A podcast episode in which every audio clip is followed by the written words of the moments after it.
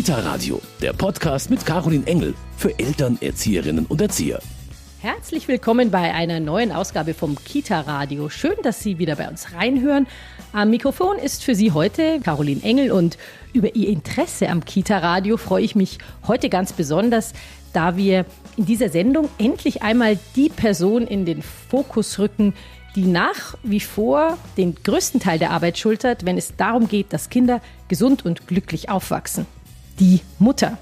Nicht nur seit der Corona-Krise wissen wir, dass Mütter in Deutschland in der Regel den Löwenanteil der Betreuung, Fürsorge und Pflege der Kinder übernehmen, daneben in der Regel noch berufstätig sind und nach wie vor den größten Teil der Arbeit im Haushalt übernehmen.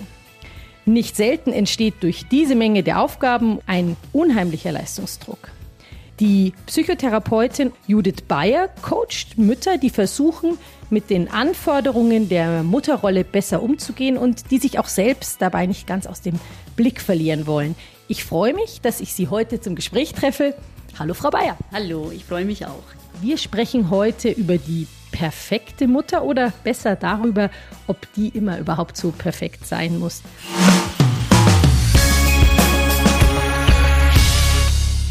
Frau Bayer, nur kurz zu Beginn, was bieten Sie Müttern an, die zu Ihnen kommen? Also ich bin ja Gestalttherapeutin. Der Name ist immer ein bisschen verwirrend. Man denkt, es wird irgendwas künstlerisch gestaltet. Es ist aber so, wir sprechen ganz normal, wie sonst auch in der Psychotherapie. Gestalttherapie heißt es deshalb, ähm, immer wenn ich mit etwas in Konflikt bin und dieser Konflikt ist nicht gelöst, dann nennen wir das, das ist wie eine offene Gestalt. Und so lange absorbiert das immer Teil meiner Aufmerksamkeit. Wenn ich den Konflikt gelöst habe, dann kann diese Gestalt praktisch wieder in den Hintergrund verschwinden und meine Aufmerksamkeit ist wieder frei. Und im Fall der Mutter würde das heißen, dieser Anspruch ans Muttersein, damit können wir oft in Konflikt sein. Das könnte unsere offene Gestalt sein, mit der wir uns so wie es definiert wird von der Gesellschaft, nicht immer wohlfühlen. Und ich begleite Frauen da drin, ihren ganz individuellen Weg zu finden, wie für Sie Muttersein stimmig ist. Was würden Sie sagen? Was macht eine gute Mutter denn aus? Also ich würde sagen, eine gute Mutter macht aus, sich selbst zu leben, als Mensch, ganz Mensch zu bleiben, mit all ihren Eigenheiten und in ihrem Individuum. Von der Gesellschaft wird uns da eben was anderes suggeriert. Und zwar gilt da als gute Mutter immer geduldig zu sein, immer zur Verfügung zu stehen, grundsätzlich immer liebevoll, ruhig und emotional kontrolliert auf das Kind eingehen zu können und auch Dinge wie das Kind kognitiv natürlich fördern, ähm, mit ihm spielen, basteln. Also es gibt so ganz viele Ideen von Anforderungen an die Mutter, die aber vielleicht mit der Persönlichkeit der Mutter gar nicht übereinstimmen. Die Frage ist ja auch immer, was bringe ich denn von meinem Charakter her mit? Vielleicht bin ich gar kein geduldiger Mensch aber wir neigen dann dazu, wenn es uns nicht gelingt, immer ruhig zu reagieren, uns dann gleich nicht mehr als richtig zu empfinden und uns darüber Stress zu machen. So wie sich das für mich anhört, gibt es eben eine Mutterrolle, die theoretisch im Raum steht und die soll dann für jede Frau passen, egal wie sie charakterlich eigentlich gelagert ist. Genau so ist es. Ich habe mal dieses Wort Werkeinstellung, das fand ich einen ganz guten Begriff. Das ist wirklich so, als gäbe es so eine Form, die wird definiert, von der wird ausgegangen, so ist Muttersein. Und das soll man jetzt bespielen. Ob man der Typ in diese Richtung ist oder nicht, das ist wie unrelevant. Spielt auch eine Rolle, was ich selber erlebt habe, wie zum Beispiel meine eigene Mutter war? Ja, absolut, ja, ja. Also oft ist es ja so, dass wir unsere Mutter einfach auch so erlebt haben, dass ihre eigenen Bedürfnisse kaum gezählt haben und auch, dass sie jetzt zu eigenen Neigungen kaum nachgegangen ist. Also unser Mutterbild, so wie wir geprägt sind durch unsere Mutter, ist eben ein sehr aufopferungsvolles. Eine Mama, die immer zur Verfügung stand. Und an dem natürlich messen wir uns auch. Wir denken, okay, so wie wir es erlebt haben, das müsste ja dann eigentlich der Standard sein. So müsste es gehen. Die Gefahr ist eben, dass wenn wir dieses Niveau permanent halten, dass wir einfach irgendwann Erschöpfungssymptome entwickeln oder diesen bekannten mentalen Overload. Das sind die Symptome, die entstehen können, wenn wir permanent versuchen, dieses perfekte Mutterbild auch umzusetzen. Wie würden Sie sagen, unterscheiden sich Mütterrollen in unterschiedlichen Kulturen oder Ländern? Sind wir da in Deutschland besonders belastet?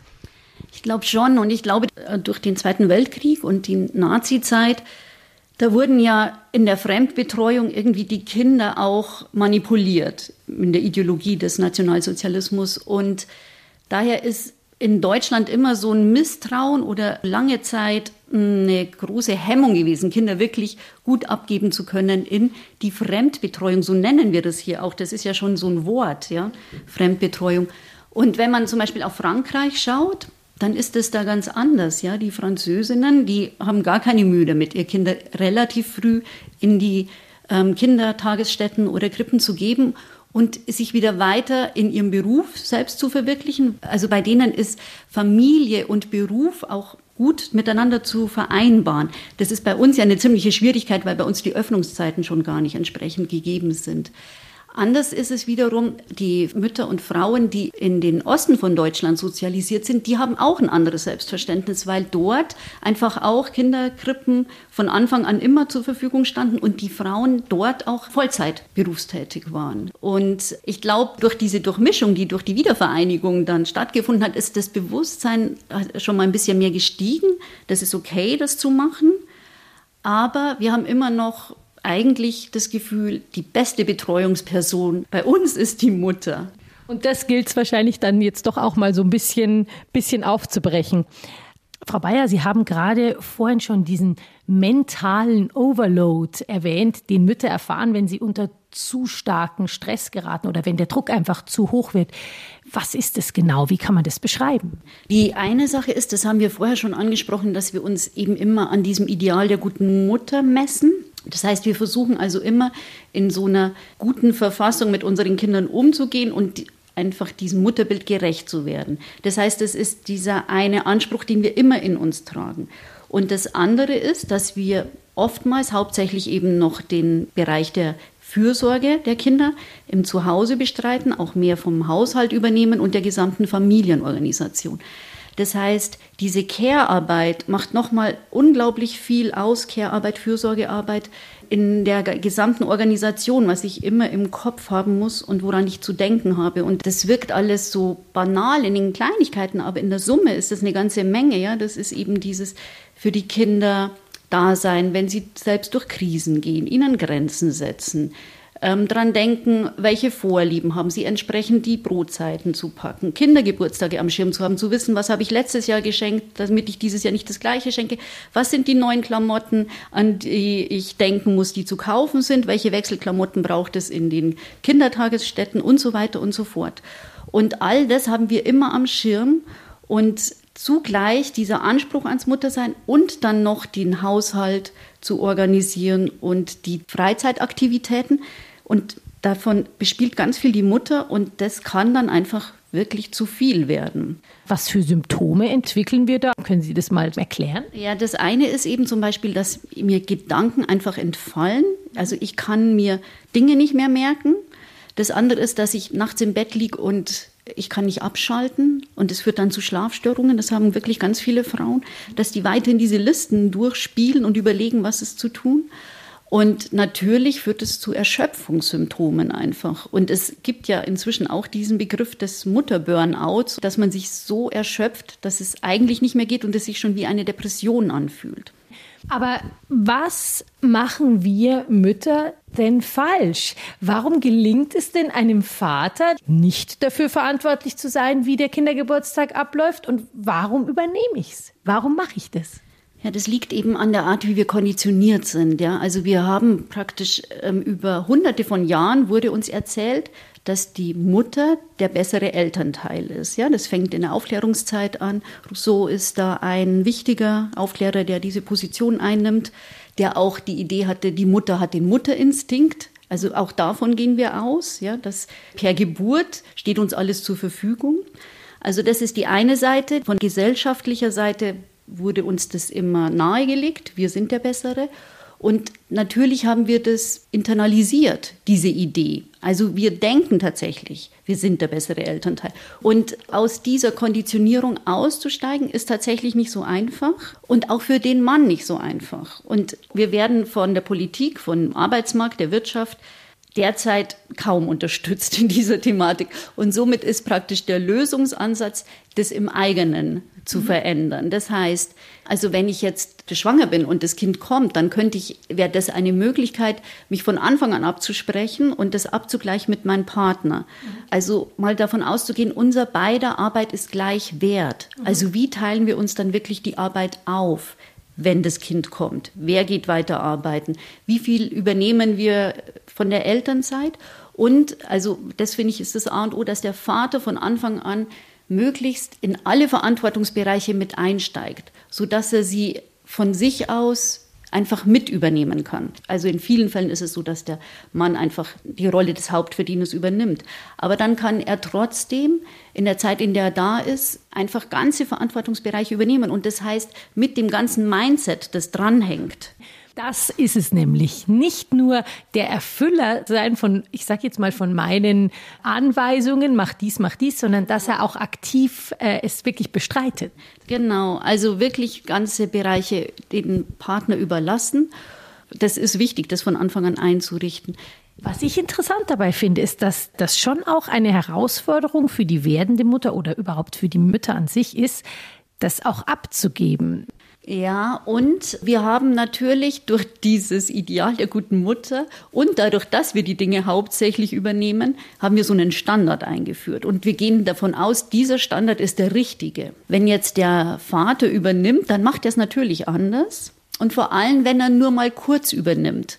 Also wenn mein Mann praktisch mich unterstützt und die Bereiche nicht komplett als sein eigenes empfindet, dann macht er das auch natürlich auf eine sehr entspannte Art und Weise, weil er weiß ja, morgen übernehme ich wieder und dann läuft es einfach wieder so, wie es gedacht ist. Dann sind wir Mütter oft unzufrieden mit dem, wie es eben umgesetzt wurde. Und deshalb finde ich, ist dieser Verantwortungsbereich so wichtig. Wenn der Mann nämlich sich verantwortlich fühlt, dann hat er selber das Bedürfnis, dass es auf eine Art und Weise geschieht, wie es er für sich gut verantworten kann und stimmig findet. Dass das trotzdem anders ist, als es die Mutter machen würde, das ist relativ klar.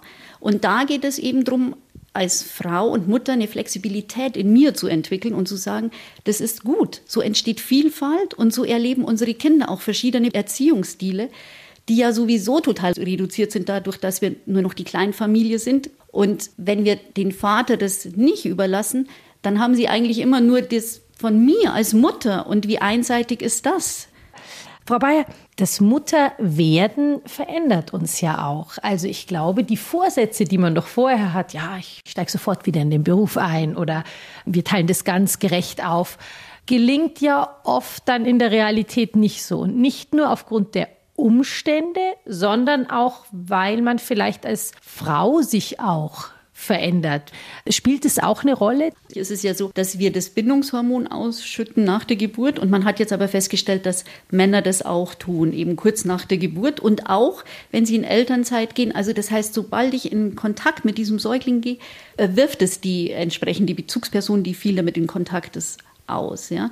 Das ist mal das eine. Das andere, was Sie gesagt haben, wie erlebe ich mich als Mutter? Und ich finde, das ist ein wesentlicher Punkt. Ich werde Mutter und in dem Moment lerne ich mich eigentlich kennen. Wie bin ich denn als Mutter? Wie funktioniere ich? Es kann sein, dass mir das leicht fällt, auf das Kind einzugehen und das zu erspüren, was es gerade für Bedürfnisse hat. Vielleicht bin ich aber eher ein kognitiver Mensch und mir fällt es nicht so leicht.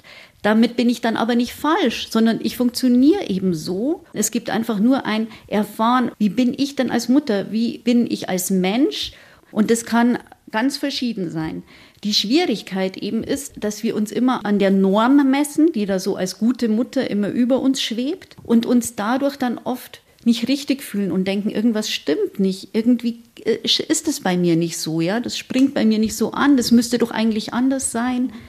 Und dann fangen wir an, uns Stress zu machen, uns falsch zu fühlen und wir versuchen dieser Norm zu entsprechen und übergehen damit eigentlich unsere Eigenart.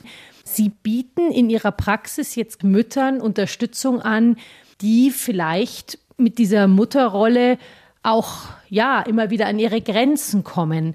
Was können Sie für eine Unterstützung da anbieten? Also es gibt eben Frauen, die empfinden eine Unzufriedenheit oder fühlen sich nicht wohl, empfinden unglaublichen Druck.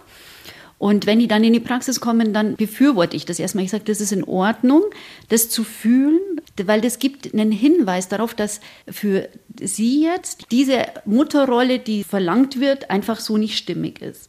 Und dann gehen wir zum Beispiel, also in der Gestalttherapie arbeiten wir mit Polaritäten. Das heißt, der eine Pol ist diese disziplinierte, engagierte Mutter. Und der andere Pol, der könnte zum Beispiel sein, jemand, der von sich aus gar nicht so eine strukturierte Person ist, ja. Mhm.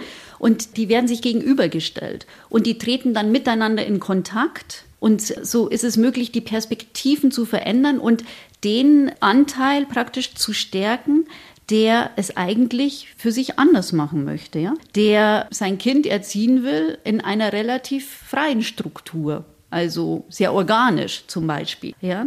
Oder jemand, der andersrum eigentlich das Bedürfnis hat, mehr Kontur vorzugeben, als es jetzt allgemein so gerade anerkannt ist.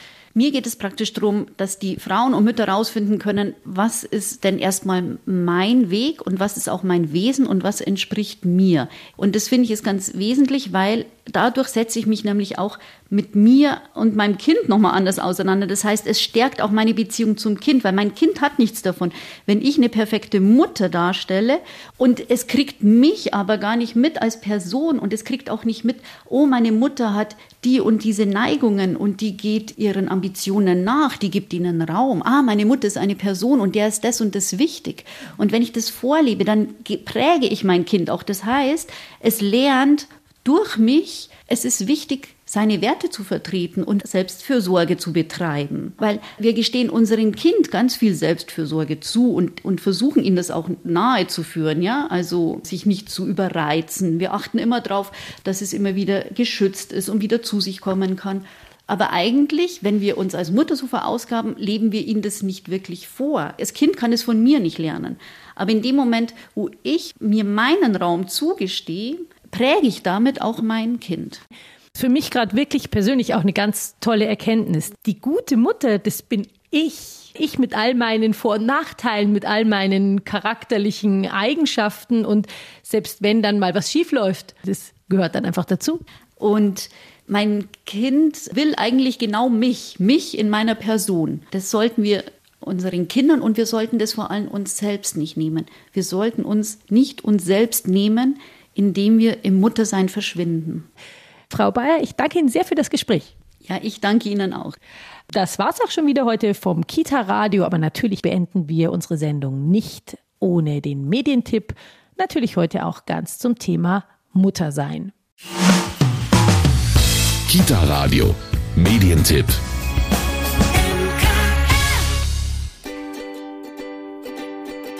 Mutter sein.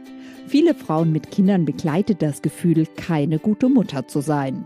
Die Autorin Susanne Mirau identifiziert vier große Konfliktzonen, die Müttern das Leben schwer machen.